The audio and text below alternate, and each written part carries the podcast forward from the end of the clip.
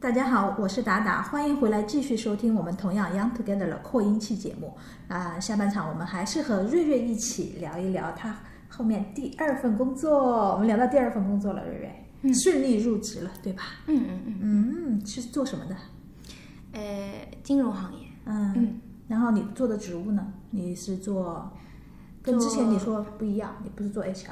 嗯，是做业务管理方向，嗯就是可能把一些呃，就是除交易呀、除一些银行本身的对客业务之外的一些支持性的工作吧，管理类的工作做好。嗯，这个工作所需要具备的素质是什么？感觉银行又特别不一样，因为它就是说，嗯，本身的一个行业性质就是一个求稳定，但是呢，又有很多政策上和嗯法律法规上的和约约束的一这样一个行业，嗯所以的话，一开始也有非常多多的东西要学，风格的话也会变得更加严谨。嗯，更严谨。嗯你喜欢这种严谨的工作方式吗？你觉得适合自己吗？嗯，我自己是挺喜欢这样的东西的，我喜欢适度的期待，然后可以呃，就是很怎么讲，就是波动不要太大。嗯就好像我如果去投资产品，我可能想到的是保本投资理财，嗯我不会想说我去买一个期货这样的东西。嗯所以的话，我个人的性格也是比较求稳的。嗯，就他们的广告词是什么？高风险高收益的这种就对算了。对对对，我不是他们的 target。嗯，你自自己进去有人带你吗？那这份第二份工作，呃，当时的话是我的呃 team head 直接下面有带三四个同事，嗯然后包括实习生和两个呃和两和另外两位经理，然后我当时是一个主任的抬头进去的。整个 team 的话，大家就是说互相互相帮助吧。除了 team head 的话，另外的同事也会带我。整个的工作气氛和氛围的话，还是比较愉快的。虽然说就是可能真的上班的时间，在处理事物和面对东西的时候，需要非常呃仔细和谨慎的态度，但是其他时间大家还是比较愉快的。嗯，你适合做这种就是处理这类的表格啊、文书啊。你知道有些人看见表格和文书就嗯脑子就不行的。嗯，这个就是看每个人在学生时代的一些积累了。就可能因为以前我们从从初中啊到高中啊，那你面临中考、高考，你必定是有很多东西，呃，就是文字类的、书写类的，或者是公式计算类的这样的诸多问题要解决。所以，呃，如果你当时就已经做得不错的话，其实你在真正的工作当中，给你一段时间去适应，你都是可以做好的。其实主要问题还是你愿不愿意去做。嗯，其实训呃愿不愿意，然后再加上训练，专业的训练，嗯，对培养成一个习惯。对，哎是的，你你说当时跟你一起的 team 里面还有实习生啊，嗯你当时他们他们那个银行招实习生会有什么要求吗？嗯，这个我觉得是怎么讲？一百个公司，一百个企业，有一百个不同的要求，嗯可能还是说机遇和眼缘吧。嗯就是首先这个机遇来了，你是不是抓得住？然后呢，你有抓住这个面试机会以后，你是不是能很好的表现自己，获得面试官的一个眼缘？嗯，他觉得你可以，他觉得你 OK，那你就是进去了。那你印的那些指标呢？比方说学历，然后学校，然后专业，嗯，这样子的，假设说你是做一些专业性非常强的工作，可能是呃行业分析师啊，嗯或者是一些呃精算类的啊，那你必定是要有一些专业的证书或者是相关的工作经历来支持的。嗯那假设是一些，比如说，呃，相对偏文科一点的，可能是合规啊，或者是嗯，比如说呃，管理类啊，或者是 HR 这种，可能用感性的方式去理解，再加上时间的积累就可以做到的话，那相对来说，专业证书上的要求会低一点。但是呢，一份好的呃简历的话，就是你上面可能从另外一个方面来说的话，就是你的大学的一个水准，其实也是他们呃，给你一个面试机会的一个敲门砖吧。就是他们可能一开始就觉得说你是一个九八五二幺幺的，那你的学习能力至少他觉得基本是可以认可的。嗯，就这方面来说的话，我觉得，嗯，可能学历是一个相对来说有一点分量的东西。金融行业特别在乎学历，对不对？学历就是这个门槛。也还可以吧，就是其实金融行业也是分成好几种的，你 P to P 也是金融，嗯，然后你投行那也是金融，这 P to P 这三个单这个字母里面，我听到了嗯、就是怎么讲，你可能还是要针对特定的职位、特定的公司来去看它这个对于学历的特定要求。我觉得至少你可能本科要有一个，然后如果学有余力的话，去读一个硕士或者读一个 MBA。但是现在基本上来看的话，呃，高学历是一个趋势。嗯，我们部门可能基本上都找不太到一个本科的人，除非是可能很 high level 的老板，他十几二十年前就毕业了。嗯，那当时是一个呃，大大部分都是本科生，基本上就全都是硕士或者硕士以上。嗯，对，就要进金融行业的，你至少得真的是读个硕士。嗯，对。如果说如果说就是你是希望说，呃，能简历上有占有，也不是说占有优势，不要有太大的劣势的话，有一个好的本科或者是有一个硕士的加成是比较重要的。相对来说，你的证书的话，能考能在呃学校的时候尽量用课余的时间考一些证书，也是非常加分的。我上次有看过一个实习生的简历，就是，呃，名牌国内大学加、呃美国藤校，嗯，然后再加各种各样，就是可能我们部门也没几个人有的证书，他全都有了，几乎。嗯，所以就是这样的同学准备的就特别的充分，那基本上如果面试没问题的话，就基本上能够入职的，对吧？仿佛就是你觉得他进来以后会不会走啊？嗯他会不会看不上我们？嗯，就是你会有这种感觉在的。嗯，对，你没有办法把他留下。对哎对真的对是个人才，就赶紧得留下来。哎，有这种吧，就是嗯比方说有一些学历不错的，嗯就想进银行，然后、嗯呃有一份履历，因为进银行的履历还是蛮好的嘛，特别是这种外资银行啊或者什么银行，然后嗯觉得他可能就是待个过渡期，然后完了就走，过渡期你指的是，就是他来镀一层金啊，就是有一个这份工作经历啊，嗯，这个我觉得是这样子的。假设说你是想长期在金融行业发展的话，那其实这个行为对于它本身的这样一个意义不大，因为圈子很小。嗯你假设只是在那边做了一年，嗯人家一看你的公司，一看你的职位，其实行行内的人、业内的人就都知道你基本上是干什么的，然后你干的好不好，我可能一个电话、一个微信，我就可以知道嗯你究竟呃是可能过去去跑个龙套，去做个走个过场，嗯还是说真的是有一些呃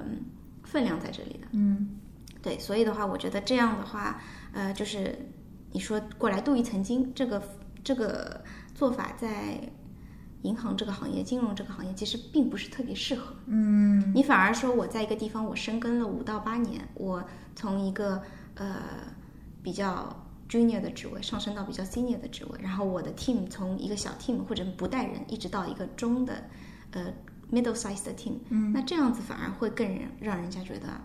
这个人是有实力的。对，有实力有能力的，就嗯值得把他挖过来或者怎么的这种，对对， 是的。嗯哎，其实我觉得比较有趣的是，因为呃，我们 team 经常是要招实习生的。对我大概是看过上百封，就是应届生的简历，或者是在校同学的简历。然后呢，他们的简历让你有让你印象深刻的吗？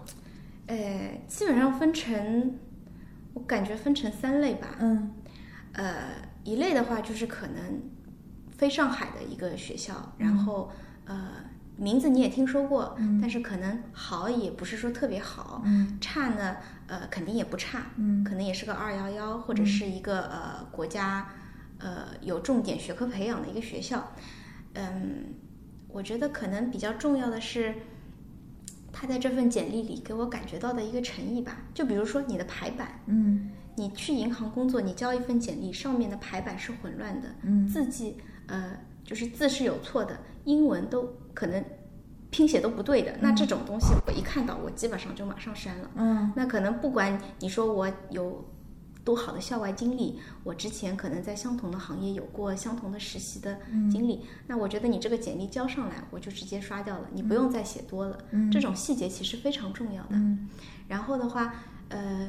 遇到这种简历的话，如果说觉得意向还可以，他的整体在简历里给我的诚意是感受得到的，我可能可以打一个电话给他。嗯因为其实说你做一份实习的话，他并不期待你一定要是什么大好的大学的，嗯更重要的还是看人嘛，看你的态度嘛。嗯那你接电话的时候，你可能你有一些 manner，嗯、还有就比如说你的措辞语气，你安排事情的方式也是很重要。我就记得有一个同学，他就跟我说，他现在在一个地方实习，然后路上时间嗯、呃比较长，到家可能要七八点了，问我那个时候方不方便。假嗯设不方便的话，第二天中午几点到几点，问我行不行？嗯就是我们可能就一个简单的十分钟的电话沟通，但是他这样子给我一个 heads up，让我就觉得他这个人做事情有想法、有条理，嗯他的时间管理能力是可以的。对，他也会事先打招呼，那我以后有工作交给他，我也会相对来说放心一点。那这样的同学给我的印象就很好，嗯呃，我就很愿意说跟他真的约一个时间，好好的去聊一下。嗯呃，然后的话，三类的话，第二类简历就是可能是一些上海啊，或者是国内比较知名的一个学校，嗯这种同学一般来说的话，嗯，给我的感觉就是，嗯，整体整体的话，简历他们会有的时候写的特别长，因为因为就是可能他在上海，然后他有一些资源会比较多，他相对的社会经历就很丰富，嗯或者是他很喜欢写一些学校和社团的内容。嗯嗯，这样的情况我就感觉就是说，呃，简历不宜写的过长、嗯过复杂，要写相关的东西。嗯假设你面的是一个老师的职位，你说我以前做过家教，这可能是一个加分项。但是你说如果我面的是一个呃销售，我去写可能我以前在呃在医院或者在别的这种行业工作过，那嗯，如果你写的也不是特别的到点的话，我觉得这个经理反而对我来说是一个略微的减分项。啊，因为就我是觉得它没有重点。对，也不是很相关啊。你做了些什么，但是好像跟我这份工作关系也不大。嗯，你说你可能是录病人的录病人的病历的，然后我这边可能是要一个别的，可能计算类操作性的失误，我就会感觉说，嗯，写简历的时候，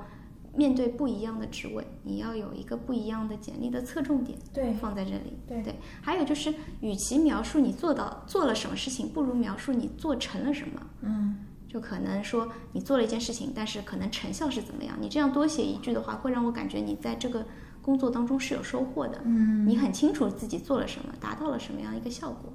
对嗯有复盘，对对对对对吧？他有一种复盘的能力，这对个的学生是这个很珍惜、很珍贵的这种一个能力，对对实习生来说。对。第三种呢，就第是那三种就是好的，对好的不行的，就是哎呀，我们还是别打电话给他了，他肯定不会来我们这儿的。真的吗？你们会有这种？你们又说这个好的不行的，他都投了。我你们们以会去会去对揣测他在后面投这份简历的用意吗？因为大家都是从学生和从一个求职者的经历过来的，你知道这样的人，他可能投了国内上百家好的金融机构，只要有人在招的，就算你要了他，你会发现你可能本身公司在行业里的一个口碑和 level 就不是 topping 的，那你招这样一个 topping 的人来，首先他不一定愿意来，第二他来了以后，可能做了两个两个礼拜一个礼拜，他就想走了，嗯因为他觉得这跟他的期待不一样。你一看他之前是什么券商和哪一个基金经理下面做过的，做过多少研究，写过很多报告，然后在大学里做了什么项目，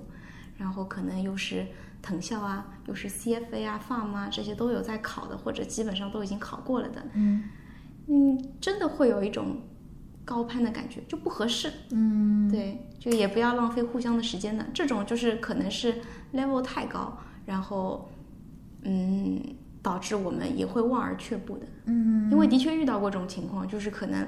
来了一个同学，各方面都挺好的，然后来了以后觉得太无聊了，怎么这么简单？哎呀，我还是想做难一点的东西，太没有挑战性了，我走了。对，有有有，这这种就哎，而且这这类人一般说话都非常直接，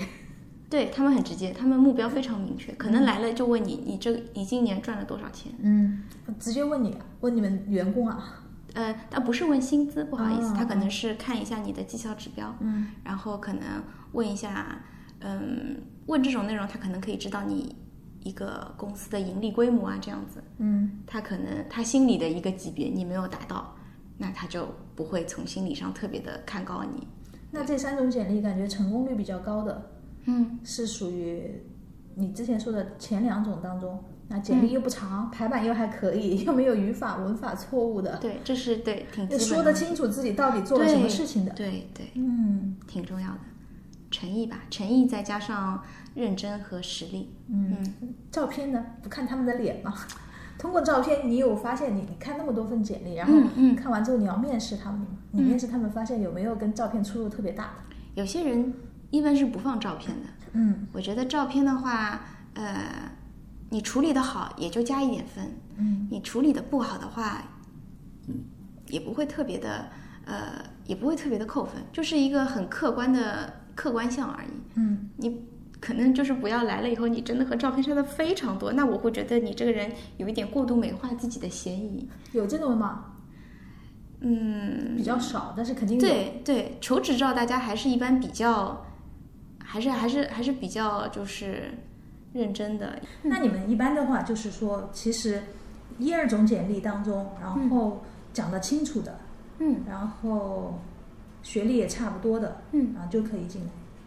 好像相反，学历特别好的， 就是你们一般不会选。对，这个就好像你恋爱的时候，你感觉自己可能想找一个什么样的男朋友，然后结果找了一个特别高、特别富、特别帅、特别温柔的，你就觉得，哎呀，估计谈不久，或者是，嗯，感觉不是这么的适合，因为你和他可能都会面临一个不匹配的压力。嗯，对，那其实真的是，呃，企业和员工之间还真的是靠缘分吧。对，缘分再加上一些，嗯，双方得用心吧。嗯嗯，你第二份工作后面又又做其他工作了吗？还是说一直做到现嗯，在？做到现在，做到现在、嗯嗯就很喜欢这份工作。也不是一方面，可能因为疫情影响的话，嗯所有的行业在呃就是招人这方面都会有一些停顿，嗯还有就是可能自己的一个职业规划上来说，近期也不是很急着说要去找一个新的方向，在目前的职位上还是有一些发展的。嗯，工作忙吗？这份工作做到现在，你应该已经适应了，还会有一些新的挑战吗？嗯，我觉得这个问题非常好。嗯因为呢，我的确是经历了一个嗯、呃大起大落。一开始去的时候，觉得就是怎么可以这么轻松，这么愉快，好像每天呃每个月或者每年定点做这些事情，然后嗯、基本上自己也能理解在做什么，做完了可以了，太好了。嗯对，然后后来就发现，其实，呃，换了一个老板以后，老板的要求变了，感觉以前自己做的到底是一些什么东西，就是可能错漏百出。但是之前因为呃我的 line manager 对我的要求也不是特别的高，嗯然后这些东西可能做出来以后。也没有一个很固化的标准说对还是错，嗯就是完成就可以了。那他的要求摆在这里，导致我我个人的成长也就停滞在那里了。嗯但现在就是呃换了一个老板以后，我就会觉得以前做的东西真的是没有完完全全去吃透到底是什么样的一个内容，也没有说做到一个严谨，只是做到一个完成，没有做到一个很好的、很严谨的呃结果的一个呈现。所以之后的话，我呃就是来了新的老板之后，我经历了一段非常痛苦的过程，就是把自己之前做的所有的东西。所有的方法都推翻了，嗯重新按照现在老板的一个更加高的标准去建立一个，嗯，更加嗯好、更加完善的一个做事情的方法和体系。嗯嗯，当然，我觉得这对于某些人来说，他可能会觉得你是不是针对我，或者是为什么我做了这个东西，你好像嘖要再挑刺，嗯嗯，或者说就是我以前也这样做，也没有人 challenge 过我说不对，为什么你就问题这么多？心里是会打一些疑问的。嗯但是真的把这段时间度过了以后，就会发现自己成长了一个 level 了。举个例子来说，可能之前每个月都会做的一个报告，嗯，我觉得没什么问题啊，这里就这样填啊，我一直这样填啊。但是我现在重新去做这这份东西以后，我发现我之前的理解其实不太对，嗯，或者是我之前的理解不太对，就是说我可能并没有吃透这句话深层次的含义，嗯，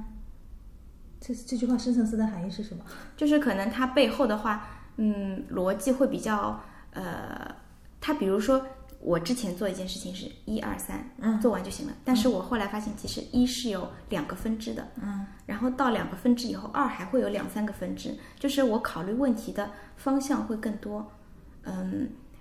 会更全面，嗯就是我想到的一些点的话，呃，会比以前就是说更加周全。嗯然后呃，我是对这个事情现在有一个完全的把控的去做的，而不是说简单的把这个问题的字面意思回答了。嗯嗯，懂懂懂，就是可能举一个例子，没有办法很具象的说是什么样一个问题，嗯但是的确就是说，在一个更加高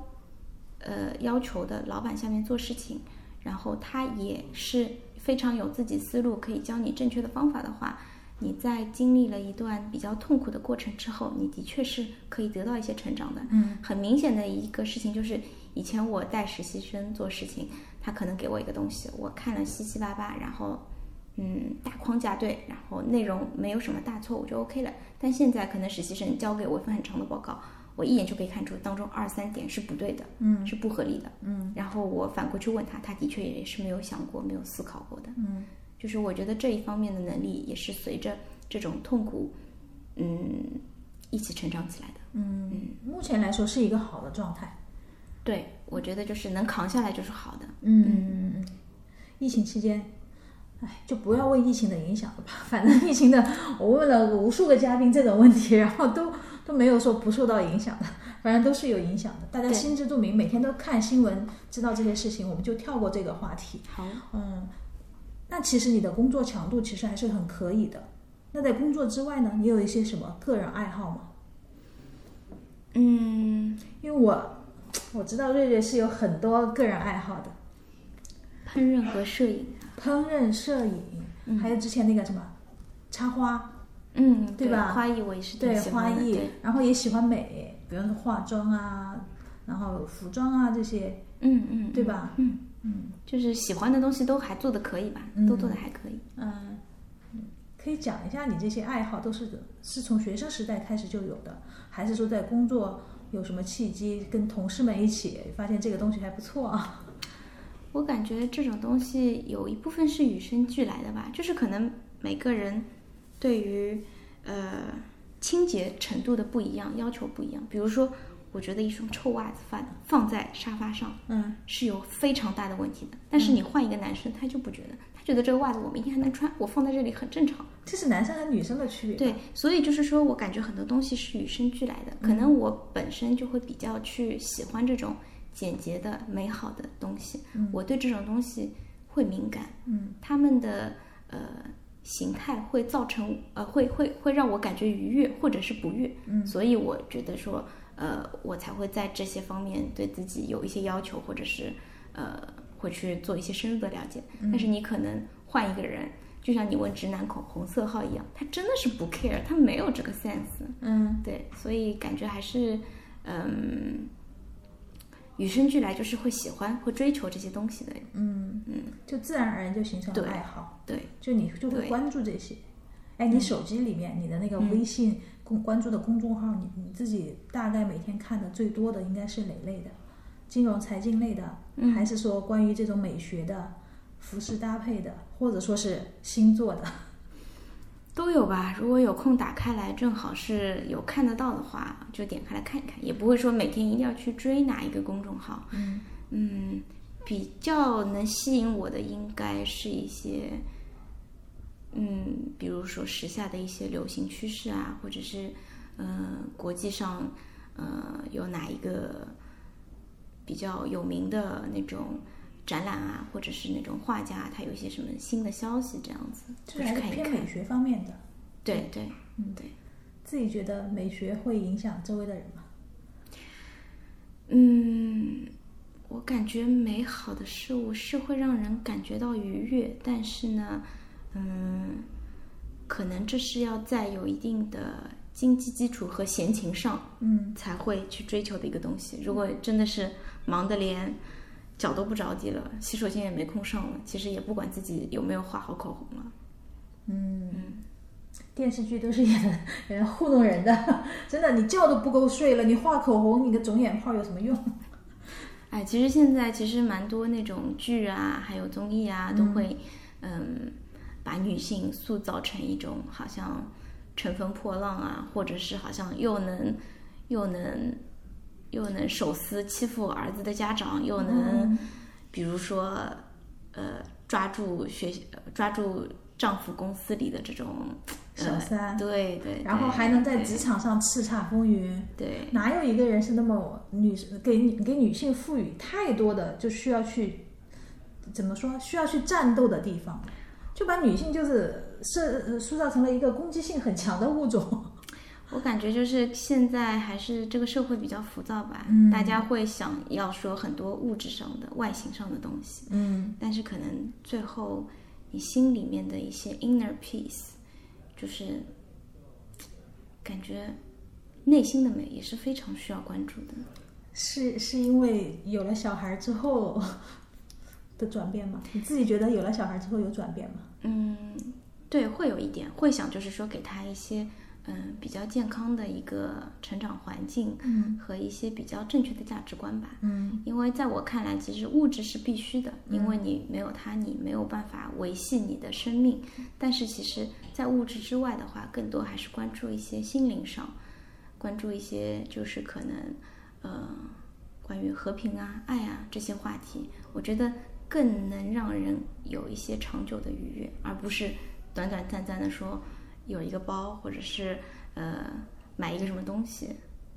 怎么样就可以达成的一种快乐，那种快乐更加持久。嗯， 工作上的快乐能让你持久吗？工作上的快乐是让人持久的，是吧？对这是他肯们定的每天都是那个会很开心的想去上班啊，或者什么的。我我有时候就觉得，嗯工作就是工作，嗯，我不知道啊，我可能思考的没有人家那么多， 有些人就花非常多的时间在思考上，就思考为什么要工作这件事情让我厌烦了，我我为什么要去？他嗯就处于那种焦虑的情绪当中，嗯他他一直处在焦虑情绪当中，他也不找办办法找途径去解决，嗯然后就一概否决。如果旁边这个时候嗯嗯有一群差不多的小伙伴儿，然后煽动一下，嗯嗯然后他就对他的上司啊更更不满啊，嗯对他的工作更不满啊。然后他这个时候我就觉得，嗯，这就不是一个内心处理的过程吗？你你嗯自己觉得这个事情到底是一要听别人的建议，还是说其实是应该自己消化？嗯，我感觉这个可能随着自己的成长的话，是会有一些变化的。嗯在起初你可能会，嗯，比较在意别人的眼光，或者是听取很多不一样的声音，但是其实最终时间久了以后，你接触社会多了以后，你工作的经历多了以后，你思考的多了以后，你自然会有自己的想法了。其实不需要别的人给你太多的意见，因为他毕竟不是你，嗯他没有办法说站在你的角度为你考虑所有的方方面面。嗯自己去多想想，然后多去经历一些，会感觉是更加更加对自己受用的。有后辈向你请教工作上的这些烦恼，向你倾诉这些烦恼，然后请教你怎么做吗？呃，会有会有一些就是可能应届生或者是嗯马上就要踏入社会的呃一些同学会问我说，好像感觉自己找不到喜欢做的事情，或者可能嗯感觉这也不行那也不行，我感嗯我还是会跟他们说，你还是想一想自己真的想要的东西是什么。如果你是就是想要一份非常体面的工作，你要在上海的陆家嘴最高的楼的投行里上班，那你就不要再把时间花在你的手机上面，嗯也不要花在无谓的社交上，嗯就是找到你自己的一个方向，然后去努力去深耕，嗯因为工作是永远不会背叛你的。嗯但如果说你本来就是追求一个生活的 balance，你也不是说很想去做到很 topping 的一个位置的话，嗯那你就不要再去逼自己做自己不想做的事情，嗯，还是看自己遵从自己内心的声音吧。嗯，有你觉得就是在你这里完全过不了的、不能接受的一些职场新人的一些行为吗？我可能观察别人观察的比较多，或者是我这个人本身对于自己和别人的要求比较高，比如说坐在位子上抖腿的，嗯呃， 就是这样子，因为大家可能工作的非常热火朝天，非常紧张，然后穿的也很 formal，然后然后就是讲话的内容也非常正经的情况下，有一个人坐在那边抖腿，那虽然这其实也不影响我上班，嗯，但是我暗地里就是心里会觉得说这个人的一些 behavior 就不是特别的好，好像他也、好像他也不是很投入嘛，嗯，就是从他的肢体语言其实可以看出他整个人的心理状态的，嗯他就是没有说把我给他做的这个我感觉比较紧急的事情非常放在心里当一个回事。虽然说很多事情你是样子是装出来是做出来，但是有的时候还是要装一下的。对，专业度，这个就是专业与非专业的表现。对，就是有的时候你虽然心里不觉得怎么样，或者是嗯、或者是说你也不是特别认同他或者怎么样，但是你在一个工作习惯上，你是要尽量往好的方向去做的。对对对对，对，还有就是可能我发现有的呃来实习的那些小朋友，他会有一种害怕告诉你真实情况的这样一个想法。为什么呢？就比如说你跟他说一个事情，你说你今天六点前你最好给我，因为我明天一早要用。嗯那他可能就是因为自己的代谢或者是自己的能力不足，导致临近 deadline 还没有把事情做得很好的时候，你可能提前两个小时，你四点问他，哎，你做的怎么样啦？他会说，哦，差不多了，嗯，我、基本上可以。他其实是不想让你觉得很失望，嗯或者是不想让你觉得他能力不足，嗯但结果可能你五点半去找他的时候，你感觉他可能只完成了百分之三十，哦他的完成度或者他的质量，嗯离你想的非常远。嗯那我觉得这种事情就是早报告，早好，就是早你早可寻求帮助。对早寻求帮助，你更更早的让别人知道你的难处，嗯一方面帮助你更好的去做，一方面的话，可能对方也会发现，哎，给你的这个事情是不是？嗯，超出你的能力范围啦，或嗯者是不应该只交给你一个人做，或者不应该只给你这么一点时间，他也可以很好的调整他的期待，嗯去 manage 他人的期待，对于呃一个人的工作来说的话，是一个非常呃重要的点，而且是一个长远的需要考虑的东西。是是，对每天都在考虑，布置每一项工作的时候都应该在考虑。对，但是如果他不给你及时的反馈，你对会觉得，哎，这个东西到底是哪儿出现了误差？对你你也不知道。就是要努力的讲，勇敢的讲，但是呢是思考以后的讲，嗯不是不经大脑的直接提出一个说出口以后自己都很后悔的问题。嗯，就这两种情况。嗯，我现在遇到的话，我觉得我比较 care 的是这些，其他的话，我觉得，呃，一般能面试进公司的，还是在其他的习惯上都是 OK 的。嗯，那你自己呢？最后一个问题，我们聊一聊你的那个对未来的职业规划。嗯，未来的规划的话，嗯我其实自己是想再去学一些东西，然后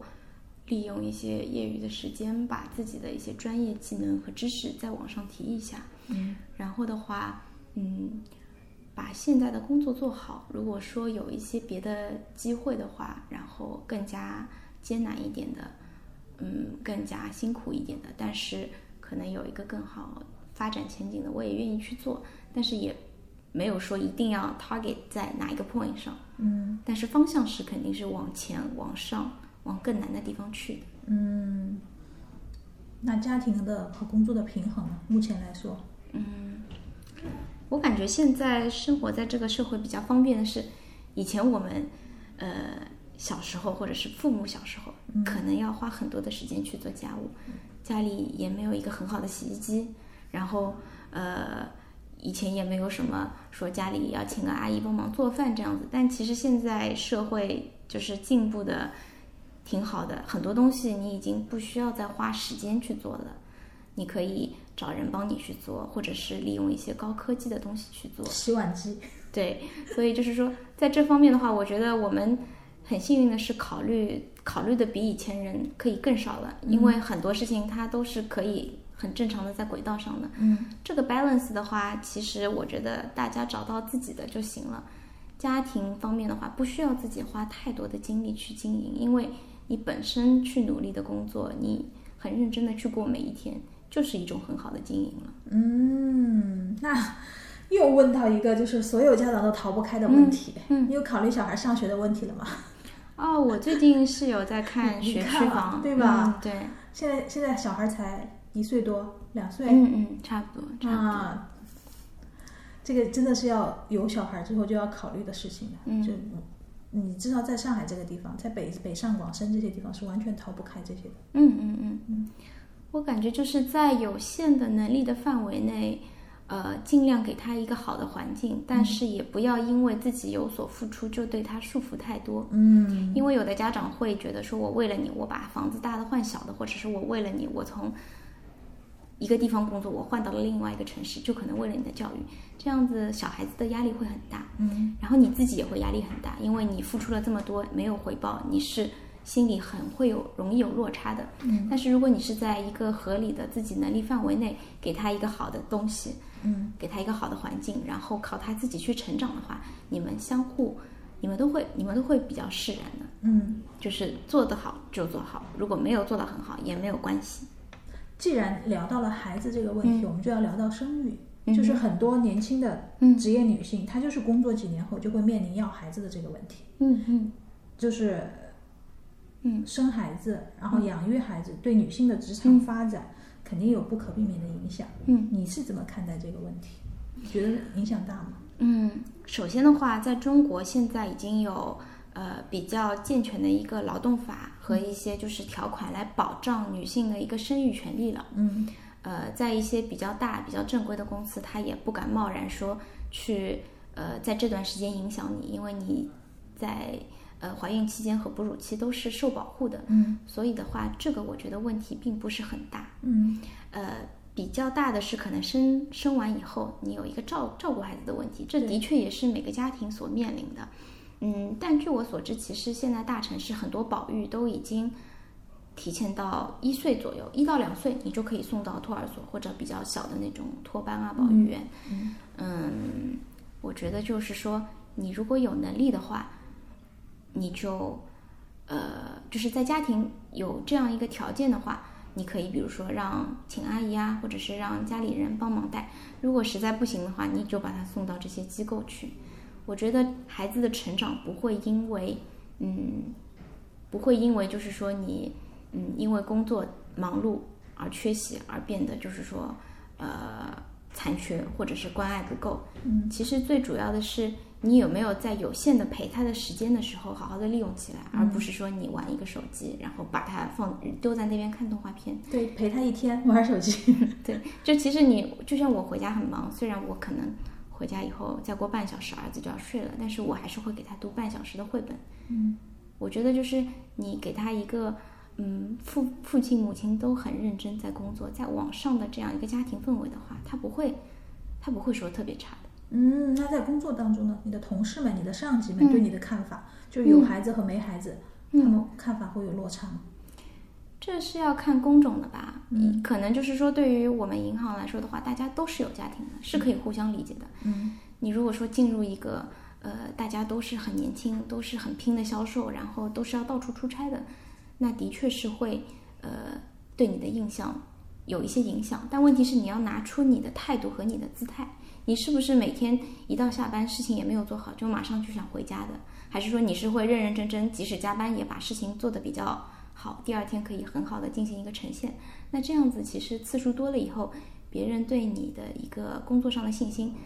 对看待就是家庭是不是在影响你的工作这样一个印象的话，自然是会有改观的。对，这点很重要。就是我我身边有一有一几个朋友是这样子的，因为就是嗯呃，老公在外地，自己在上海，然后带小孩儿，嗯然后特别是周末的时候，他一定要去接小孩嘛。嗯嗯嗯，平时是说上寄宿学校，但是周末的时候就要提前下班，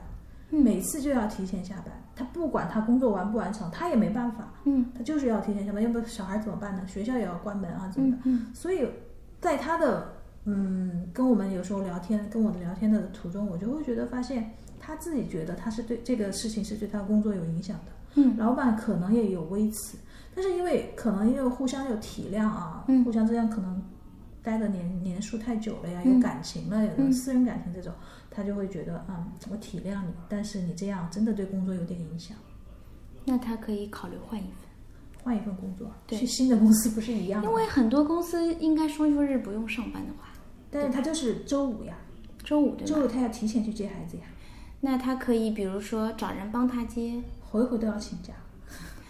嗯，我感觉就是这种问题都是比较具体的，每个嗯人遇到的都不一对样，但是总是有解决方法的。但是他好像也没有调整自己去寻找新的解决方法，比方说认识去认识一些同同学的母亲啊，顺顺便捎捎一段啊，怎么这种的，好像现在也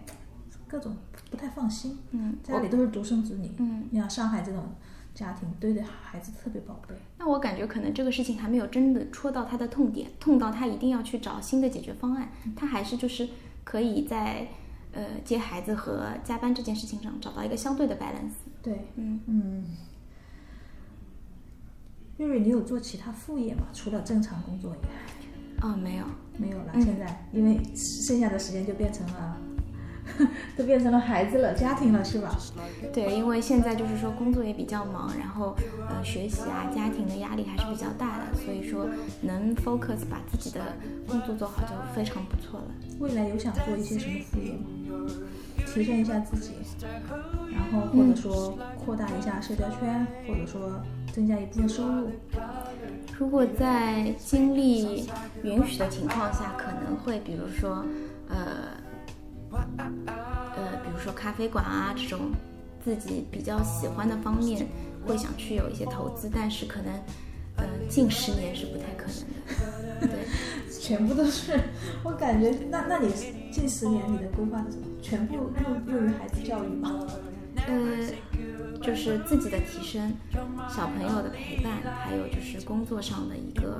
呃 focus 吧。因为你如果去做了别的事情，你相对来说你的注意力就会转移，那你嗯可能工作时间上也会呃会有分心，其实不是很利于自己的职业发展。嗯如果说有的人是适合遍地开花的类型，那我是比较适合，呃，就两三个方向，然后一直往前走的这样子。嗯，你很清晰自己自己适合什么东西。而且我觉得副业这个东西，你靠它赚钱的话，除非主业非常的空闲，嗯对，要不然的话就真的是情怀吧。一说到情怀，就感觉离赚钱没有什么关系了。对，是的好，谢谢瑞瑞今天来参参加我们这期节目，真的给我们分享了很多很多我觉得有用的信息，就特别适合即将找工作或者刚刚入职场的我们的听众朋友啊们。嗯，谢谢，谢谢大家。以上是我们关于对我个人职业的相关讨论。如果你也想要分享或者了解这行业的更多信息，可以关注微信公众号，同样 Young Together，直接留言。 Cause the years is like a butterfly. 谢谢大家收听我们本期同样 Young Together 扩音期节目，谢谢瑞瑞，瑞瑞下次再来给我们分享更多的好不好？育儿经也可以啊，我给你找个搭档。可以，我们可以多聊聊，多聊聊。对对对对对我今天也受到很多启发。就就约一个，就是比你呃年纪呃不是孩子大两一两岁的，你看、你 你后他你你后面要走的路他都走过了，刚刚走过。那我们真的是很很有东西可以聊。是是是。 Would you